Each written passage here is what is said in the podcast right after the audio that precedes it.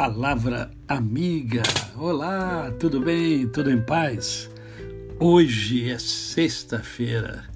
É mais um dia que Deus nos dá para vivermos em plenitude de vida, isto é, vivermos com amor, com fé e com gratidão no coração. Espero que você tenha tido uma noite abençoada. E hoje vamos caminhar para uh, a quarta, o quarto elemento da armadura de Deus, né? é, que está em Efésios capítulo 6, verso 16. O estabelecimento de uma boa defesa é uma das estratégias de batalha mais antigas da história. Temos um registro disso no livro de Sun Tzu, A Arte da Guerra. Um especialista na guerra, ele diz que a invencibilidade está na defesa.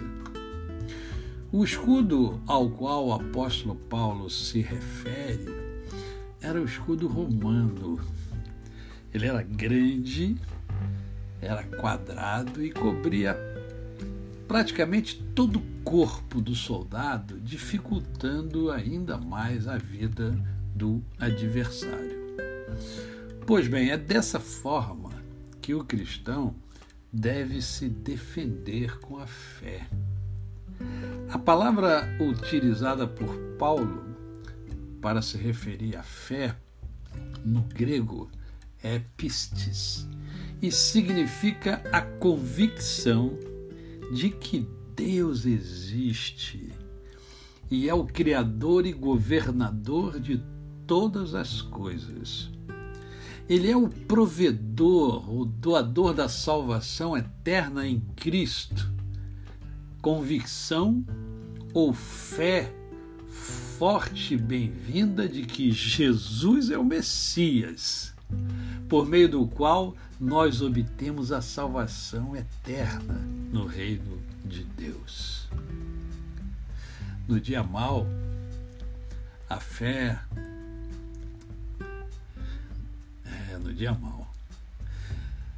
No dia mal, a fé, a convicção de que Deus é o governador de todas as coisas e que Jesus é o Messias prometido nos protegerão e nos protege de toda confusão maligna e de todas as tentações do mundo temporário em que nós vivemos.